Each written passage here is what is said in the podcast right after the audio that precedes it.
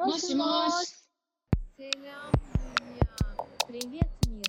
Ahoj světe. Hello people. Hello people. Hello people.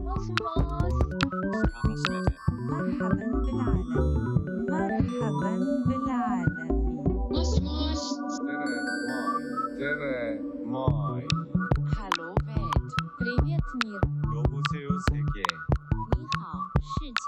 しもし。もしもし。もしもし世界。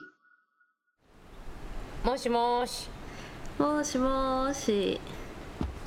元気ですか？はい元気です。もう4月になっちゃったね。本当だね。ねねえねえもだって今日お庭から配信をしてるけどチュンチュン、春のチュンチュ声が聞こえるね。ンようやくこう冬が嫌々な感じで去っていき、はい、うよんうやくこう外で座ったりできるようになってあの緑がねどんどん出てきて、うん。これからしばらくはそれがまあ楽しみなんだけどそうだね。うん、うん。4月4月といえば、はい。アースデーがやってまいりますけども、はい。アースマンスとも言うらしいんですけど、4月はあのねア環境系のアンスアースマンスはい、環境系のイベントが目白押し。そうだね。あのーバイデンがさはい。えっと大統領選であの公約に掲げてたパリ協定に復帰するっていうことと、うん。あと就任100日以内にサミットを開催するっていうのを公約に掲げてたわけだけども、うん。今度だからその4月22日のアースデーに、うん。えっと CO2 排出主要国を集めてオンラインでサミットを開くんだよね。そうなんです。そうで本当に今年すごい目白押しで、まあ、もちろん時間がないからってこともあるんだろうけど、うん。えー、とまず4月22日に気候サミットが行われてはい。で、えー、と6月に G7 で G7 も脱炭素社会がやっぱりメインテーマになってくるのかなって思っていて。うん。でプラス11月に COP が COP26 が開かれるね。はい。えっ、と、はい。COP は、えー国連気候変動枠組み条約。約、えー第26回締約国会。議 言えてるちゃんと。言えてる言えてる。が、えー、とあるんだけどやっぱりはい。その、日本が今脱炭素に向けてのうん。その政策っていうのがまあすごくこう父として他の国に遅れを取っていて。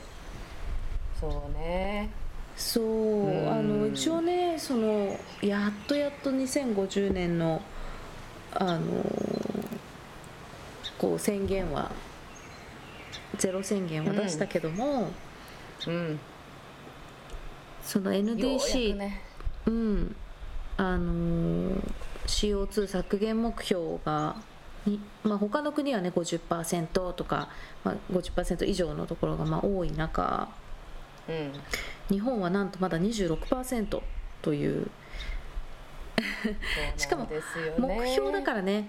だから目標なので、まあ、それはほどこの国もそうなんだけどやります。頑張りますって言ってる数字なだけであって それが本当に達成されるかどうかもわからない目標数値にもかかわらず日本は全然見てこう何そのゼロへ向かっていってるとは思えない26%っていう数字を今掲げていて、だからその4月22日にサミットあって、えー G7 があって COP26 があって今年中に日本がこういうふうにやっていきますっていうこう具体的な政策をこう打ち出していかなきゃいけないんだけども、はい。えー、と今エネルギー基本計画っていう前にちょっとお話ししたけども、あのーこれからどうやって、えー、と日本のエネルギーミックスを作っていくのかっていう会議が行われていて、えー、各国でもはい石炭や原発を推進しようとしている人がいっぱいいる会議イコールなぜなら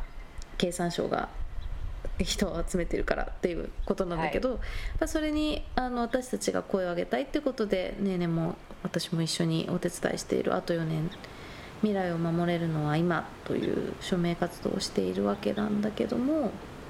はい。皆さんお願いします。はい。署名してねそうでその4月22日のサミットに対してやっぱりこうプレッシャーをかけていかなきゃいけないんだよね。あの、国民の意見をやっぱりきちんと反映してもらいたいし私たちがこういうふうに思ってるんだよっていうことを分かってもらいたい、うん。うん、なかなか分かってもらえてる感じがしないっていうね。そう。で、あのー私のとっても大事なお友達の小野リリアンちゃんと何かやらないとねって言っていてでこの前電話して、どうしようかって話しててさ。で私とリリアンでなんかストライキしようってうん。話になったんだよね。はい。でストライキはストライキでもなんかそのハンガーストライキをうんやろうっていうこう話になったんだよね。でなかなか大きな今決断だよ。うん ね本当に。でもその時やっぱりリリアの口からハンガーストライキっていう言葉を聞いた時に結構自分の中で全く迷いもなくなんか私たちにできることを全部やりたいって思ってるしなんかその、ハンガーストライキっていう言葉を単語を聞いた時になんかすごく素直にやろうって思えたのね。うんうんうん。後からねえこれそれこうやったらいいのかどうしたらいいのかなとかさいろいろ 後からさなんか現実的ななんか問題っていうのはどんどん出てきたんだけどその時のフィーリングとしては本当になんか素直にうん。やろうって思ったんだけどそれは多分普段そのこういう気候変動に対して毎日自分が向き合ってさなんか自分に何ができるんだろうっていうふうにうん。思った時にやっぱ自分の非力さとかうん。無力さうんみたいなものにやっぱ常にそれと対峙して向き合っていかなきゃいけないっていうね毎日があってなんかやっぱりやれること全部やりたいって思ってる気持ちがうん。その平和的なプロテストであるハンガーストライキっていう言葉と結びついた時にすごく違和感がなかったっていうことなんだなっうんて自分では理解しててでやっぱりその時に私たちが素直に私たちのできることをやりたいっていうふうに思った気持ちがすごいなんだろう純粋だなって思ったしうん。うん、なんかそのき気持ち私たちの気持ちをすごい信じたいって今も思っていてだから今すごくいろんな周りの人たちのサポートを受けて準備を進めているとこなんだけどうん、ん。なんかワクワクしてる。私とリリアンすっごいワクワクしててなんかすごうん。いきっと大変だし、なんかいろんなことが起こるだろうけどこれをやれるっていうことに対して私たちすっごくワクワクしてて、うんうん。うん、なんかポジティブな気持ちではいる。なんかほら何かこう、まあ、不条理なその状況に対してうん。人民が声を上げる手段って、あのやっぱりなかなか限られてるじゃない？うん。でこうハッシュタグでキャンペーンにをやってそれに参加するとか署名するとかそういうこうし今すぐでもできる身近な方法もあるとはいえそれもなんかこうねあのあと4年なんか多分そうだと思うけれどもなかなかこうプッシュしてもプッシュしてもみたいなところもうん。ある中でこう、まあほら今だと労働争議とかすごいアメリカではいっぱいやってて組合運動が盛んになってるんだけども組合運動とかやっぱりさ労働その労働自分たちが労働してることをこうストライキで、うん。そのなんか労働を取り上げることで交渉するとかさ、でまあこういうケースにおいてはやっぱりなんかなんだろうそのハンガーストライキっていうとすごくこう過激なことのように聞こえるかもしれないけれどもそのとても重要なことにこう注目されるべきイシューでも結構やっぱり日々のニュースの中とかで流れていってしまうっていうことに注目してもらうっていうね目的があるわけだから、それすごい有効だよね。うん。そうだね、うん。なんか私もこれを今企画していっている中でやっぱり女の人が声を上げるっていうこともすごく大事だなって思っていて、うん。で、まあ、私たち2人とも女性でうーんそうだね。そその女性2人が決断をして自分の体を使った表現として、えっ、とまあは何も食べませんっていう私たちの声を聞いてほしいですっていうことを表現する。で、うん、あの気候変動とかそういうことだけじゃなくてやっぱりその女性が声を上げるっていうこともすごく私は重要なことだと思っているしうんうんで私今やっぱりこの企画をしてる中でそれはもう男女問わずなんだけど周りのみんながもうこれ思いついてまだ私1週間多分経ってなくて私たち。けど本当に周りのみんながそれぞれプロフェッションがあって私がなんかやっぱりこういうことやろうと思ってるんだよねって言ったらもうみんながわーっと集まってきてくれてうん。それぞれできることをわーってやってくれて。うん。もうそのなんていうの？いこう内容がどんどん膨らんでうん。こう大きく強くなっていく姿っていうのがうん。なんだろう。こうなんていうんだろうね。素晴らしい景色なわけ。それが。うん。うん。でこれは私たちが声を上げたいってやっぱり思ったことでこうん。うね生まれたエナジーなわけでしょ？うん。だからやっぱり声を上げるって決める声を上げるっていうことみんなで立ち上がろうっていうことって本当に改めて大事なことなんだなと思ったし。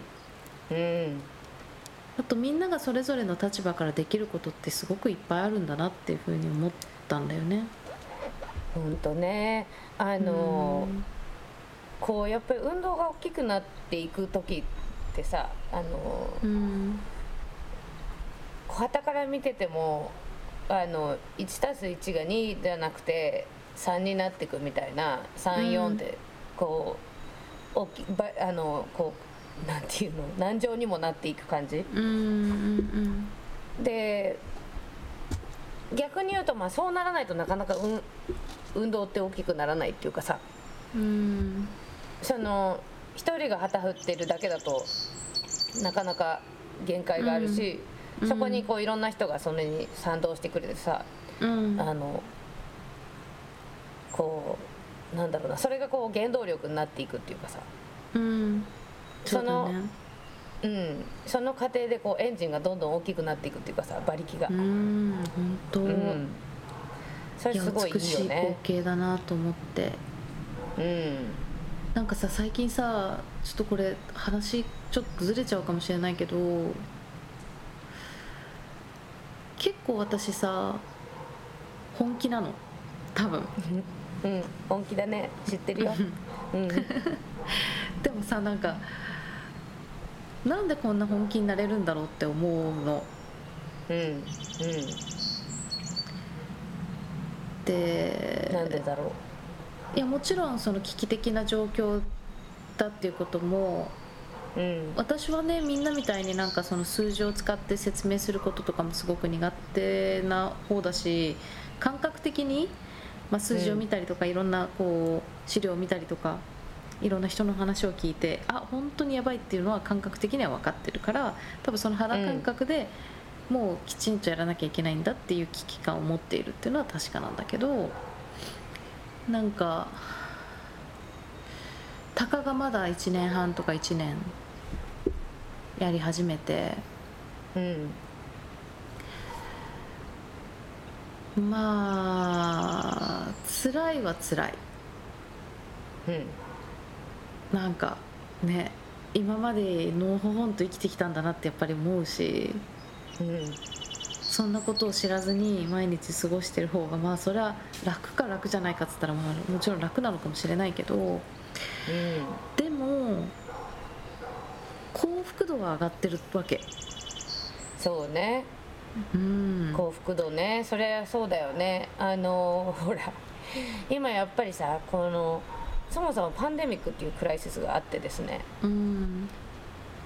でそれがほらその可視化したことっていうのはさいろんなレベルで社会がダメなところがいっぱいあったよっていうことででそれで結構しかもみんな今までとは違う生活をその好む好まざるにかかわらずうん。まああのまあもともとそういう生活をしてたって人もいるだろうけどさ。でも大体それを強いられてるっていう中であのみんな多分すごいストレスがあるじゃん？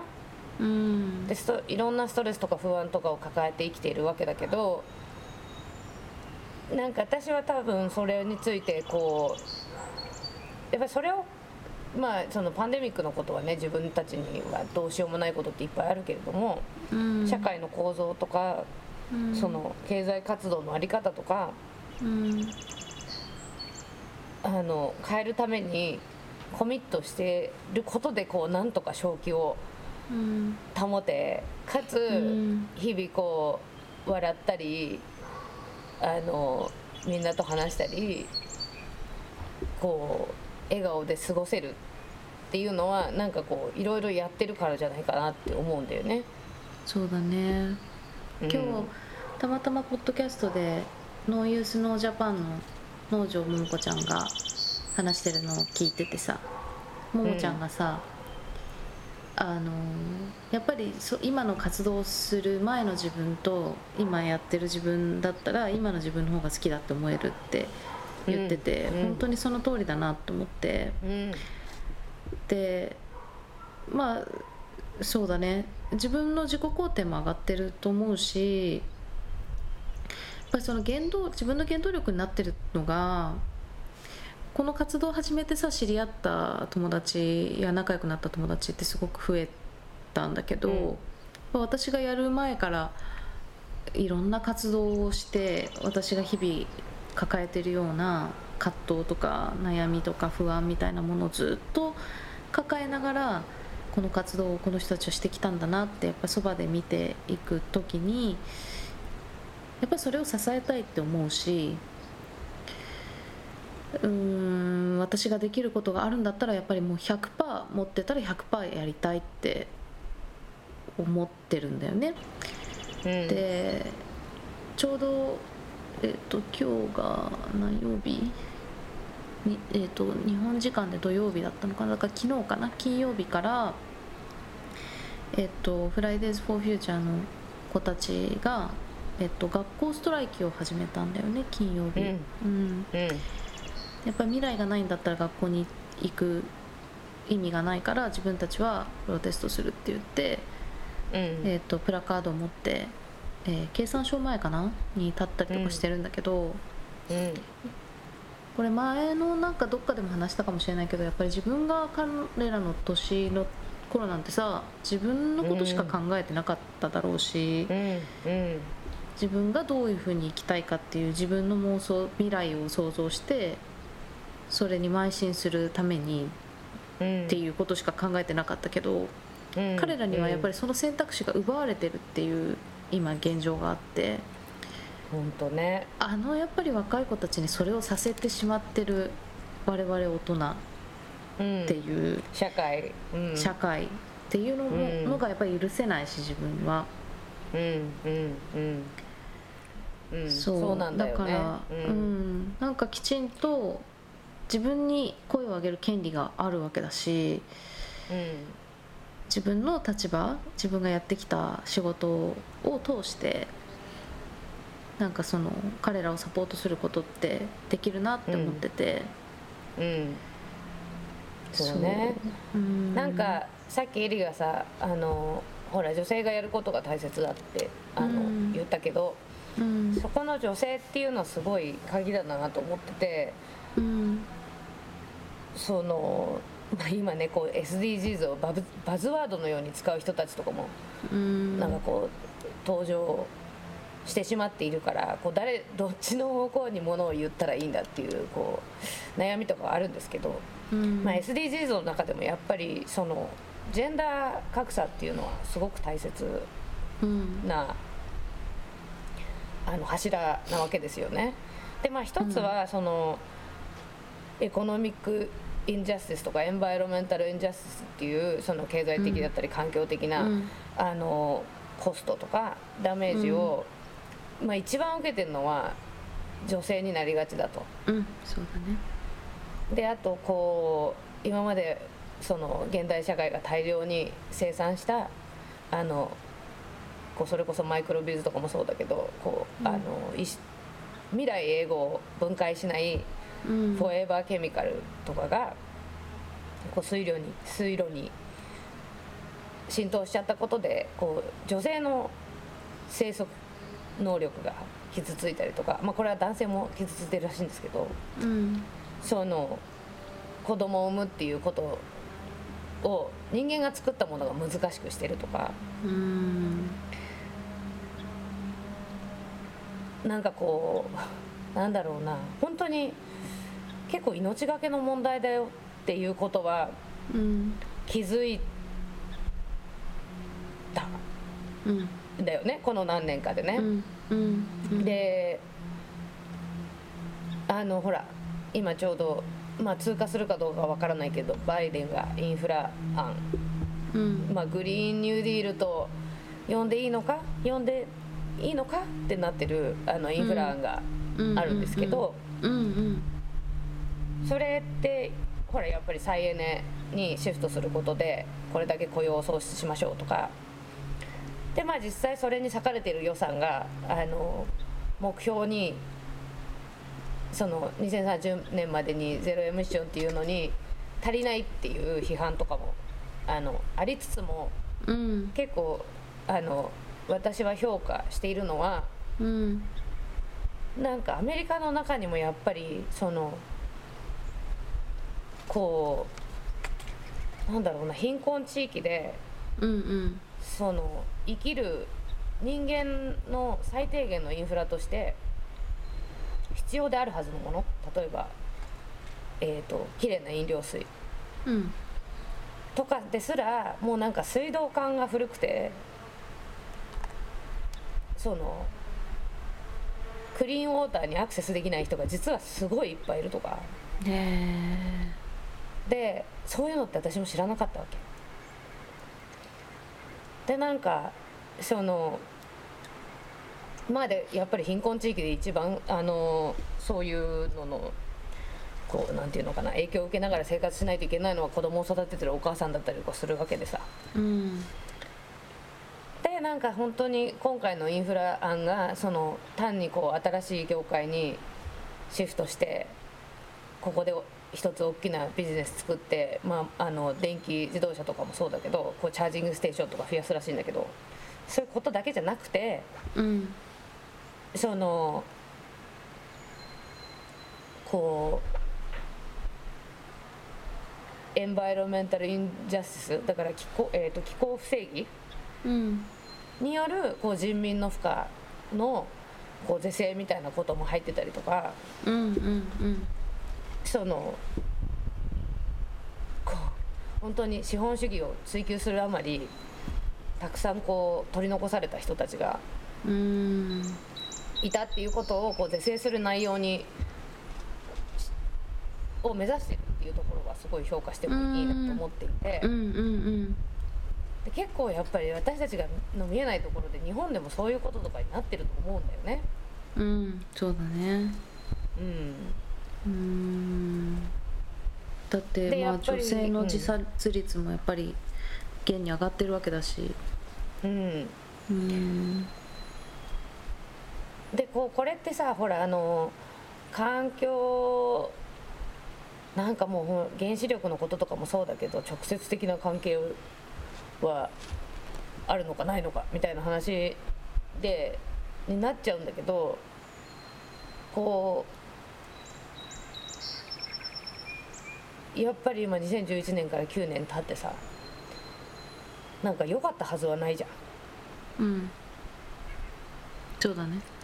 うん、っていう中でちょっとこれがこれが今のこのねパンデミックの時にえいって変えてでかつ、うんちゃんとこうその持続可能な形で雇用を生み出すようなやり方っていうのが 可能なはずだよって。でもなんかそれもまだあんまりちゃんと議論されてるような気もしないし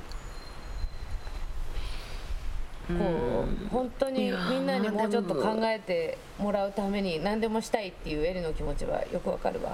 本当に。いやまあ今回ねそのストライキを行うにあたってうん。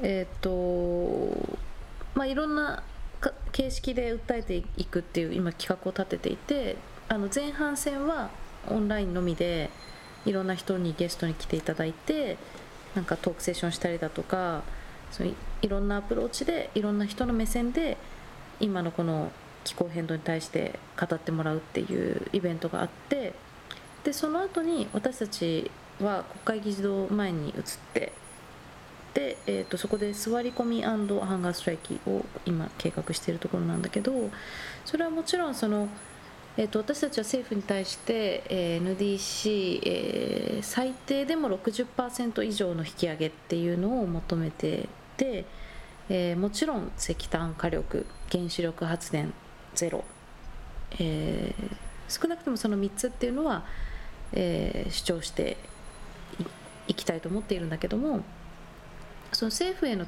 そのプレッシャーももちろんなんだけどもう一つの目的としては関心を持ってもらいたい、うん、あの市民の人たちにこんなことまでしなきゃいけないぐらい大変なことになってるんだっていうのはやっぱりどうしても知ってもらいたいって思っていて。で私は普段自分にできるいろんなアプローチをいろんな角度からややりたいと思っているしで私はアパレルの中にいて古着屋をやっていてでその視点から語れることもあると思うしあとはもう実際なんかこういうことが起こっててこれやばくないっていうこう SNS 上での発信とかもしたりとかしてるけどなんかやっぱりみんなにどうやったら伝わりやすいんだろうっていうふうに思った時にどうしてもちょっとそのハードルを下げにいっちゃう自分みたいなのもいてなんかやっぱりこう分かりやすさだったりとかとっつきやすさだったりとか、生活のレベルで取り入れやすいことってなんだろうっていうふうにやっぱそこにこう重きを置いてしまう部分もあってそれでもそれもね同時進行として重要なことではあるって自分もは思ってるんだよ。あのそれはねうん1日ペットボトル1個やめたからって言って何が変わるっていう話もあるんだけどでもやっぱり意識の改革ってすごく大事だから意識の改革をしてもらうためにはやっぱりこう身近なところからちょっとずつシフトしてってもらうっていうのはすごく私は期待を込めてやっているんだけどもでもそれがじゃあこう本当の危機感を伝えられているかっていうとちょっと自分もわからないところがあって温度感っていうか、うんうんうん。だから自分はその中ですごくものものもどかしさみたいなものをやっぱり抱えてたんだと思うしなんかだからといってねいつもね過激なことをやりたいって言ってるわけでも全然ないしうん。でも今回はすごく自分はいい機会をもらったなって思っててうん。そのいつもみんなのその生活の小さなことからでのマインドシフトしてこうよっていうこととその何日も国会議事堂前に座り込んでハンガーストライキまでするっていうその2つのことってもう同時に起こってる。うんわけ私の中では。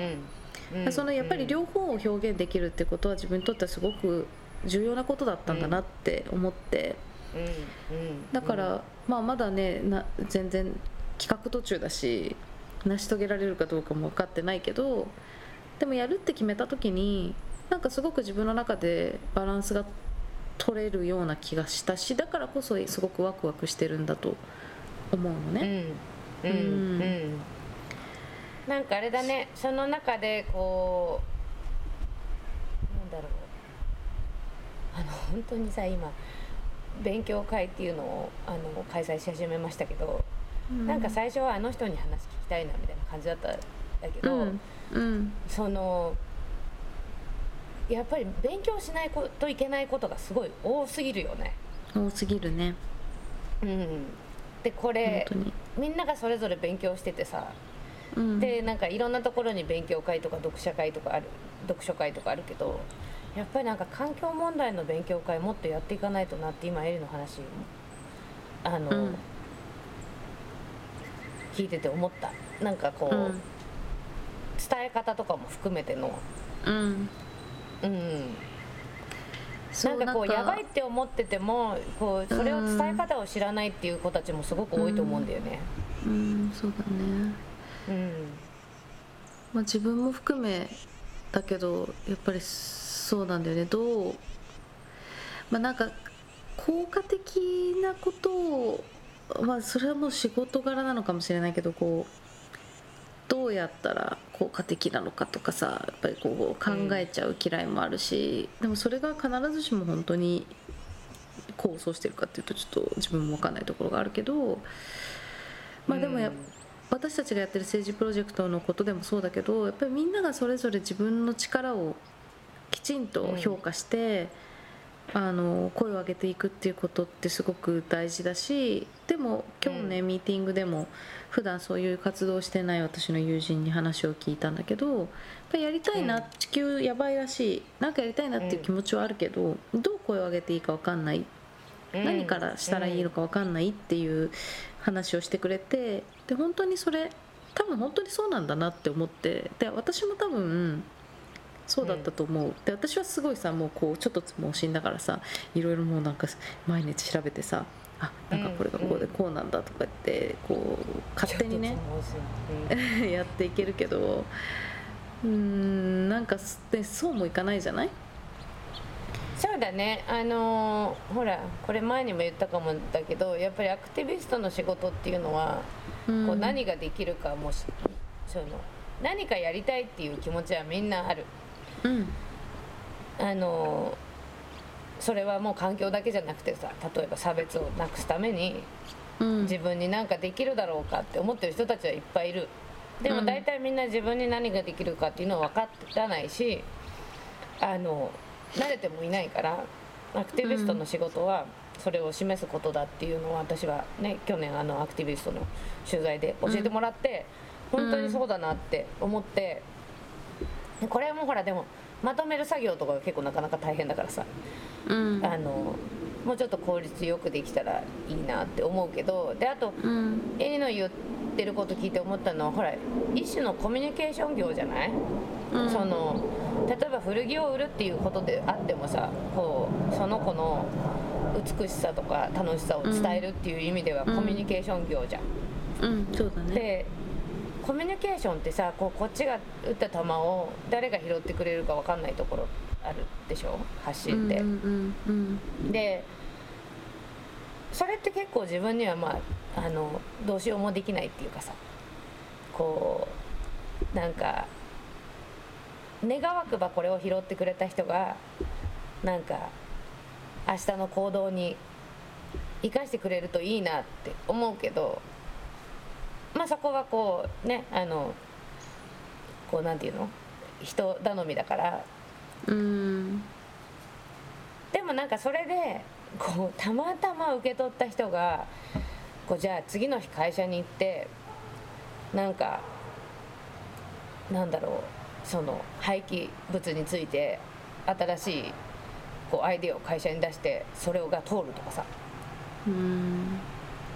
なんかそういうなんだろうな。か受け取ってくれた人がその中でこう自分のスキルとか自分の持ち場を生かしてうん。こうなんかやってくれるみたいなことだとほらたった一人に伝えることでもすごいインパクト出るかもしれないし。いや本当そうだと思う。なんか、うん。最近それこそリリアンとさ斎藤浩平さんの対談うんうん。聞いててさ、であれもやっぱり途中でそういう、まあ、コミュニティの力っていう話をしててさで、まあ、例えばその長野県が例に上がってたけどあれもやっぱり白馬村で3人ぐらいの若者が立ち上がってでそれがどんどんどんどん広がっていって最終的には長野県が、あのーこう気候危機宣言を出すっていうところにまで至ったわけでだからやっぱりそのたった3人がねうん。県を動かすっていうことになったわけでやっぱりそういう力をどんどんうん信じて作っていかなきゃいけないんだって思ったし私はああの話聞いてなんかすごい勇気が湧いたし、まあ、3.5%の、えー、と非暴力の、えー、と本気の人たちが増えれば世の中が動くっていうその3.5%を信じてるけど、おまじないのように毎日唱えているけども、うん。うん。それをなんてあの具体的にイメージすることがちょっと難しかったりとかするじゃん、うん。うん。うん。そういう具体例みたいなものをちゃんとみんなに伝えてうん。あのやっぱり個人の活動個人の発言個人の思想っていうものが、えー、と大きなものを動かして作っているっていう感覚をみんなでシェアリングしていくっていうのは非常にこれから大事なんだなって思ったし自分自身もなんかそこに少しきちんと注力してやっていった方がいいんだなってあのうん。思った。なんかビジョンを自分も持ててなかったなって思ってなんかただこういう風にしたいとかこれが問題だってやっぱり言ってるだけではなくてうんうんでみんなでやろうよっていうだけじゃなくてみんなでこうしようよとかこういう風になろうよっていう具体的なことを自分がきちんと指し示せてなかったなっていう風にそれを聞いて思ったしもっとそういう事例を知りたいって思ったんだよねそれを聞いた時。まああのエリのインスタとか見てねあのいろんなことを変えてくれる人たちは変え変えてくれてきた子たちはいっぱいいると思うけどあのこう成功体験の話をよくするじゃんねやっぱ成功体験があるとすごいやる気出るよねみたいな話でさであの今週ニュースレターでちょっと,、えー、と鈴木さやさんのあのコーナーで取り上げてもらったけどさ、うん。気が付いたらあのパートナー制度ってさすっごいいろんなところで発足しており、うん。あの同性のね同性カップルのパートナーシップ制度、でそれって多分すごいこう地元それぞれの地域の人たちがうん。その地道に賛同者を集めたりとか行政と折衝したりとか、うんあと行政のの中にもそういうこう動かした人たちがいて。うん。なんかそれを実現するためにこう少しずつ増えてきたさ。あのこうカップルとして認められるっていうさ、うん。もちろん最終的なゴールが国が認めてくれる婚姻関係になることだけどうん。そのこう今の状況を作るために動いた人たちの数ってどれぐらいだろうとかって想像したらめっちゃ勇気出んなと思って。そうだね本当だね。うん。なんかうん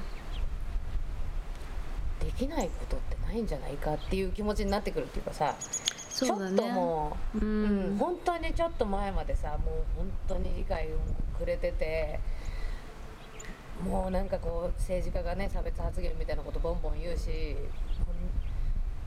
その母性のカップルに対する当たりの強さみたいなのってさ、まあ、今ももちろんあると思うよきっといろんなね意味でうん不動産の差別とかさ、でもなんかそうやってこう世の中が少しずつ動いてきたんだっていうことをたまにこう立ち止まって確認するとあのいやいっぱいいるか戦ってる人がいっぱいいるよってなうん。って、そうだね。そうだよね。うん。うん。うん。なんかその勇気がすごい元気をくれるっていうか、うん。うんそうだね。うん。うんなんか勇気を与えられるようなストライキにしたいな。うん。与えられると思ねす本当にやっぱり今支えてくれてる仲間に報いたい気持ちでいっぱいだし、ううん。みんなで一緒にやっていきたい。見てそれを見てくれてる人たちと一緒に未来を作っていきたいっていうすごい気持ちが強いし、うん。うん、自分自身もやっぱり今日より明日明日より明後日、うん。一歩一歩前に進んでいきたいって思ってるから。うん。でもなんかすごい本当に極端な話だけど今こうやって動いてて私の周りのみんなが見せてくれてる景色があってうんこれこれやんなかったら私見えてなかったしこの景色が。うんこの景色やこの愛情だったりとか自分のこの考えみたいなのを知らずに生きていた時より今の方が本当にはるかにいいしうん。極端だけど私が何も達成できなくてももうそれでいいって思えるぐらい、うんうん。なんかみんなにすごいいろんなものをもらってるなって思ってて。うん。なんかだからなんか全然間違ったことしてないってもうあまりにみんなが与えてくれるものがすごすぎてなんかすごい全然間違ってないなって感じがしてる。で、えーここで一回はい。なんで、えーエネルギーのことそんなに言ってるかっていうことをちょっとうん。一瞬おさらいした方がいいかなって思いましたがどうでしょうか、急に。おさらいしましょう。はい。おさらいしましょう。はいおさらいしましょう、えー、とまず、えーパリ協定で、はいいまあ、みんなが集まってですね、えー温暖化を、えー2度までに食い止めようって最初こうみんなが決めたんだけども、その後に IPCC1.5 スペシャルリポートという号外みたいなのが出て2度っつってたけど、まさに。うん。1.52度なんてもう全然無理人間生きていけないってなって、もう最低でも1.5に抑えないと本当にやばいですよっていうリポートが出た、で私もその IPCC1.5 を読んであ本当にやばいんだっていうことに気づいてこの活動を始めたんだけどだから今みんなが世の中世界中が温暖化を1.5度以内に抑えましょうよっていうふうにあのーみんなが頑張ってるところなんだよね、でももうすでにい1度以上上がっちゃってるの。だからあと0.5、0.5もないかな？1. 点何度だから。1.5度もあ0.5度もないんだけど0.5切ってるね。うん。切ってる。で、えー、と私たちがやってるそのあと4年未来を守るのは今。なんであと4年かっていうと、えー2020年今年から10年間、えー頑張って毎年、えー2030年ゼロエミッションに達成するためには、えー毎年7.6%今年からやったらあと10年で7.6%の削減が必要なの。これでも結構大変なんだけど。で、えー4年後2025年になっちゃったらこのままいって。うん。2030年までにあと5年しかないよね。でそれ2025年になっちゃうと毎年15.4%の削減が必要になるんだよ。だから今より、まあ、約倍以上倍ぐらいの、えー CO2 の削減が必要になるんだよね。でそのまあ、つまり15だから、うん、実行可能性がそこでガクンと下がるっていうことだよ。そう。でえっ、と5年経っちゃうともうこれは科学的にほぼ不可能だっていう、うん。はい、科学的な、はい数字が出ているからだから私たちに残されたのはあと4年ぐらいしかないよっていうことなのと、まあ、それに加えて、えー、と今エネルギー基本計画っていう日本の政策を決めるベースを決める会議が行われているのでそれに対して署名を通して私たち国民の意見を伝えましょうっていうのがあと4年未来を守れるのは今っていう署名の、まあ、概要なんだよね。はいそうなんでですはい。で1.5度と2度ってたかがね0.5しか違わないじゃんって思うと思うんだけど実はまあすごいその差が大きいんだよね、ちょっとここではあの詳しくは説明できないんだけど本当に私たちが住む世界全然変わってきちゃうんだよね。なんか太陽に例える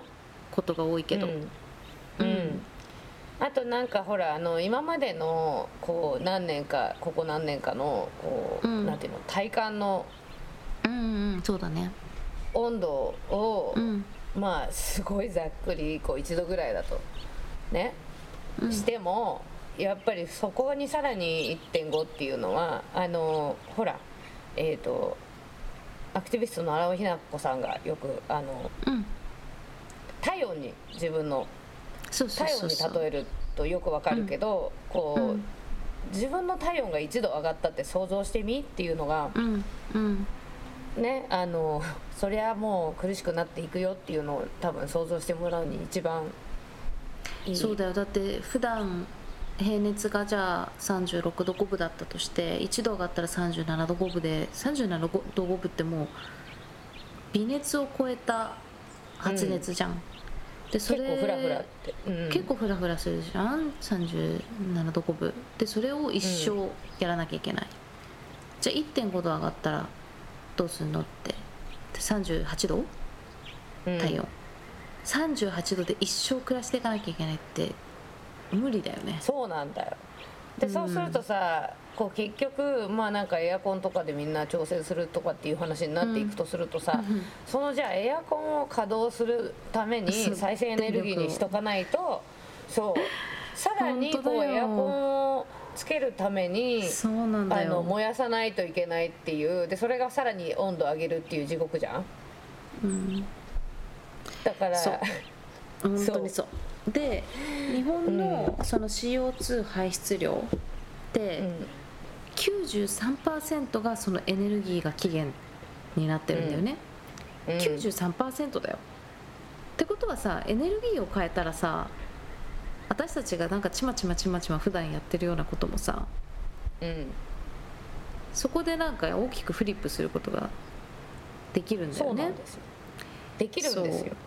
できるんです。だからできるんだったらやろうよっていう話なんだけどじゃあなんでうん。政府が、えー、と原発を推進したいかっていうと、まあ、それはもう本当に一部の人の利益になっている利権が絡んでいるからっていう、全然うちらに関係ない理由でそれをまあ推し進めようとしているし、まあすまあとは大体核全部そう、うん、そうだからそうだから核兵器を持たない代わりに、えー原発を持つっていうそういう、ね、理由もあるだろうし。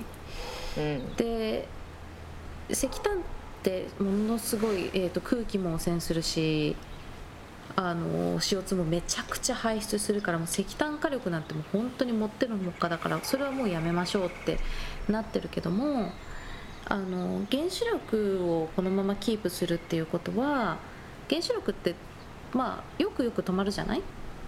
なんかうん。メンテナンスも含めてだけど、すごくうん。こうフラジャイルなカストがかかる、うん。うん、ものだしで一回そのままじゃあ一回点検であの原発一回稼働を止めますってなった時にそれをバックアップできる電力っていうものが必要になってくるんだよね。で同じだけのやっぱり電力をそこで補おうとすると今日本だと石炭火力が稼働しなきゃならなくてだからうん原発が存在するってことはやっぱりバックアップとして石炭火力をこう準備しておかなきゃいけないっていう現状もあるのでぱりそのうん。原発ってなんか作った後は CO2 ほとんど出してませんみたいな風に言われてええエコだみたいなそのなんか言う人もいるけど。私は全然はいそうではないと思ってます。でじゃあ再エネどうなるのって言うと再エネは今の電力の2倍賄えるっていう試算が出てるです、で、えー、ともちろん例えばメガソーラーみたいな山を切り崩してあのソーラーパネルを設置するっていうのは私は反対していてあの、はい。もっとその自然を壊さないで、えーとまあ、太陽光だったらあの電力を、まえーパネルを設置することもできると思うしきちんとそういうところを考えた上で、えー、と再エネっていうのは推進していくべきだと思うんだけど、えーまあもう本当に火を見るより明かり明らかというかもううん。再エネシフトしようよっていう、はいあの話でございます。が分かんないんですよん分かんないっていうのはもちろんその、うんあれだよあのこうシフトするのにそれなりのね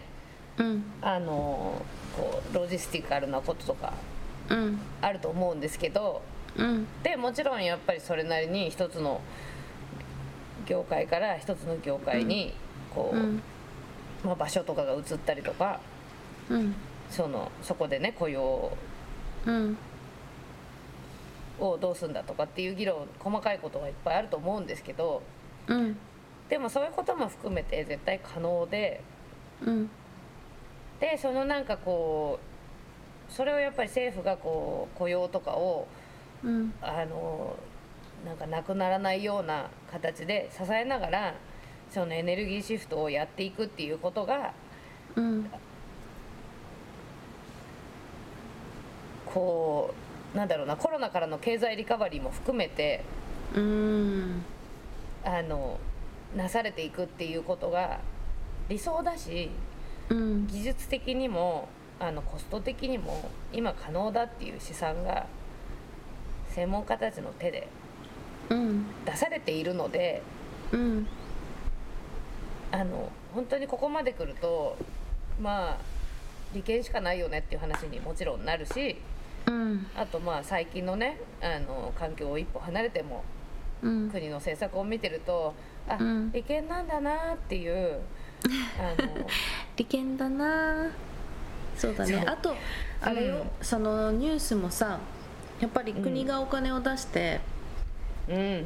再エネはコストがかかるだの。電気代我々うん。の負担する電気代が高くなるだのっていう、えー情報を流しているけどもあのーそれ記事になってるからって言って本当だっては限らないのでちょっとそういうところもちょっときちんとこう注視してもらいたいなっていうふうに、えー思っているそうなんだよね。あのん。ちなみに一応ヒントを言っとくとまああのそういうこう結構再生エネルギーとかはあの意外と頼りにならないとかうん。えー金がかかるとかそういうことを言ってる人たちっていうのは、まあ割と、えーそのかなりやっぱり確率で、えー政府からお金をもらっているし、うん。あともう一個言うとなんならあのトランプが選挙に勝つって言い続けてた人たちとかもあのそういう活動でお金をもらったりとか、あのうん。してがちなのではいして結がちです。構だんだんこう割と可視化されてきて。うん。あのこうそういうツイートとかを見てもあの結構意識高い系とかって言って絡んでくるあのエうん。ネルギー系のジャーナリストとかいるんですけど、そういう人とかは多分、なんかあの何で食ってるか分かんない感のあるジャーナリストとか割とそう思って間違いないかと思います、はい。気をつけようトラップに。気をつけようトラップに。気をつけよう。本当に。気をつけよう気をつけようでも本当に再エネのコストってどんどん下がってるしすごいリアリティのある数字になってきたはずです、うはずです。本当はずです。ですはいあのーできます。であとあの二酸化炭素の回収貯蓄っていう技術が今なんかこう言われたりするけどもちょっとそれまだあの不確実なので、えーとうんそこには頼らない方法で再エネっていうのは構築していきましょうっていう話もあります。はい。あります。はい。はい。そんな感じでやっぱり今、えー、と最初に話をした気候サミット6月の G7、えー11月の COP26 っていうところで、えー日本がどういう今話したエネルギーのミックスでやっていくかっていうことを、あのー今年ねきちんとやっぱり決める年になるからすごいビッグイヤーなんだけども。あのーやっぱり国民が関心持たないと政府は本当に好き勝手できちゃうし、あのーあ怒らないんでしょ？って、うんあのーできちゃうから私たちが愛憎入してるよっていうことをきちんと私たちはこう未来を望んでいるよっていうことをきちんと声を上げていくっていうことが、あの私たちが欲しい未来を作る手段逆に言うともうそれしかないから。そうなんだよねあのほら政治家の言ってること聞くと聞いてるとさうん。本当怒らないって思われてんなって本当ね。いう瞬間あるでしょ。ババカにしてんだろってなるもんそうめっちゃ舐められてんなっていう、うん。どこまで行っても我慢するって思われてんだなって、うん。もうオリンピックのこととかね、まあ、これまたこん。の話したら長くなっちゃうけどさ もう何もかも結構ねそういう風にしか取ってないんだなってうん。お使いロボットじゃねえんだぞって思って るんですけどね国民は。うん。あの、うん。本当にねそれをまず違うよって思わせたいよね。思わせたい。うん、思わせられるよ、頑張ろう、うん。頑張る、許さん、許さんぞー。そう私は結構ねいつもね許さんって思ってる。もう私も思ってる。そうこれ結構ね恨みをあの強く持っとくって大切だよ。まあ、前回のね「もしもし世界」と一緒だよ。こう怒りそをポジティビティに変えるという。正しい。エネルギーにはい、うん、発電だからね。発電発電。怒りは。それこそ。怒りは発怒りは発電だからね。電はい。いやでも使っていきましょう。あのー最近さ、えー、と他の対談とかでもよく話してるあの種まきの話を、まあ、自分でもよく思ってて、で本当に今日ずっと話してたみたいにその自分がやってることが本当に、うん。意味があることなのかとか、うん。きちんとやれてるかどうかっていうことに不安に自分もなるし。うん。うん。うん、あのやっぱ成功体験をこう渇望しているけども、そんな簡単には手に入らないしでもその中でうん。自分がやっぱり、うー自分の中で、まあ、インナーピースを保つっていうことも含めてだけど、うん。えー、とこの行為は種をまく行為だで、えー、と自分もそうだったけどこの一つ一つの言葉だったり行動が種として誰かの元に届いてでそれが発芽しない場合だってある。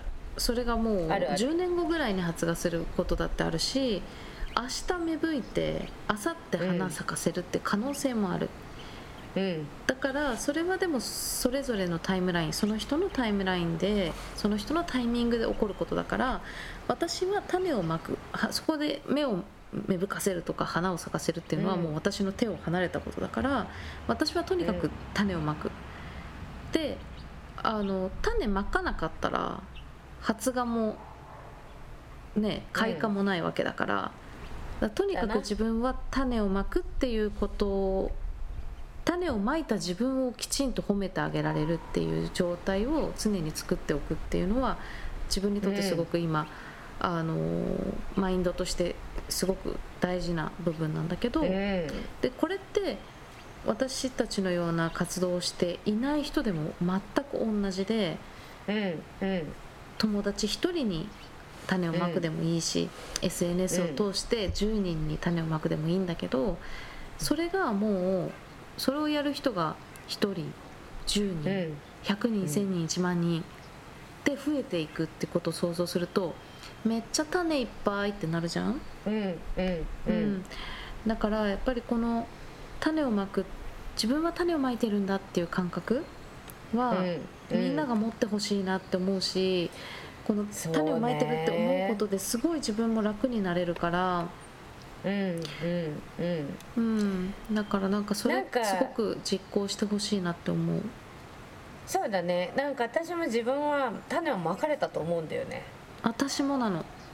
そういろんなとこでこうでそれってさほら今思うと10歳の時にとかそういうのもあったりとかうんある。するしそういう本当ある。のねあのほら環境の話だけじゃなくてもさ自分の人生うん。とか、こうなりわいとかさ生き方とかもそうだけどそのすごい大人に言われた一言だったりあのなんだろうな。その時はさ意味があるって思えなかった会社の研修とかでもいいよ。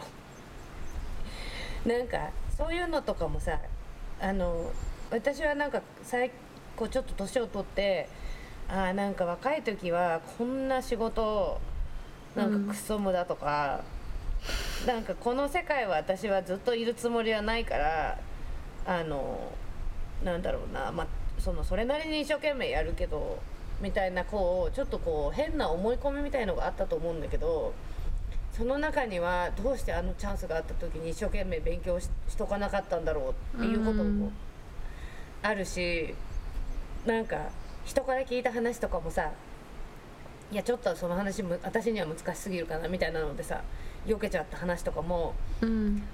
ああでもあの時あの人ああいう話してたよとかさ。そうだよね、んそう。で世の中はやっぱり種にあふれてるしなんかやうん種の交換でできてるって思うとすっごい幸せなさ世界が想像できるじゃんか。うん。本当にそう思うんだよね。なんか自分もいろんなうん種を受け取ったしなんか種をあげるっていうつもりなくてもほいって渡した時もきっとあるだろうし。あると思う。うん。でうん。でもなんかこうさ今春でさ私は庭ををだんだん緑が出てきたよっていうさちょっと前までもう本当に茶色くてグレーだった庭がさ、あのまあこれは1年のね循環のあれだけれどもそのこう緑を見てるとこうやってみんなが人間たちがこうねそれあの種渡し合ってるとこ想像するとさなんてなんて素晴らしいんでしょう世の中っていう気持ちになれるから。本当だねうん、いや本当そうよ。なんか自分の父親がさデプトやってる時にさデプトのショッパーで、えー、とデプトってロゴが入っ白地に赤でロゴが入ってたんだけど、うん。右下にね地球のマークが書いてあったの。確か。うん。うん。でその下に日本語で「地球を大切に」って書いてあったのかな確か、はいはいはいはいはい、うん、確かなんかうん。そんなようなことが書いてああったんだよね。うん。でそれを当たり前に私は見てて、でなんかそれってなんかまあうーん地球を大切にってなんかまあ耳障りがいいっていうかまあなんていうの？あのうんうんまあそうだよね。地球大切にね。みたいな気持ちそ当時は気持ちだったんだけど今思うとなんかそれもやっぱり種の一つっていうかなんかやっぱり自分の父親が自分の店の袋に一つ言葉を選んだわけだよねそこに。地球を大切にしようっていうことを。でそれ受け取ってたわけ。今思うと、うん。うん。今思うとね。今思うと。ででもうん当時もね、あのいいなと思ってたよ。いいなと思ってたけどなんか今すごい違う咲き方してるっていうか、自分の中に、うん。うん。だからそういうことって自分もできるしきっと、うんみんなもできるしでみんながやり合う世界うん。がよりこれから待っているしそれがより良い世界を作っていくっていうことを本当にこの種まきだなって思うようになってからは、うん。想像しやすくなった未来が。そうだね。うん。うん。そうだそうだ。その未来のなビジョンを大切にうん。そう。生きていきましょう。本当に。うん、うん。みんなでより良い未来を。参加して。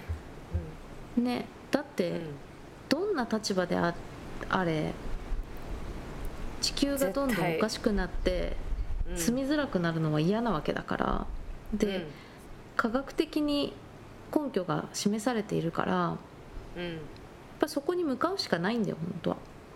そうそれであの今ヘリの途中までのセンテンス拾いそうになっちゃったけどあのどんな立場の人でもできること絶対ある、うん。絶対にある。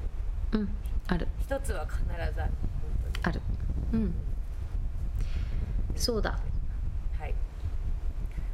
Join us. Join us. ね誰でもウェルカムだから。誰でもウェルカムうん。はい。本当に。OK い。い一日をねねえねもしもしありがとう。いい話したね。ね。うじゃあまたね。んはいじゃあまたね。I love you Bye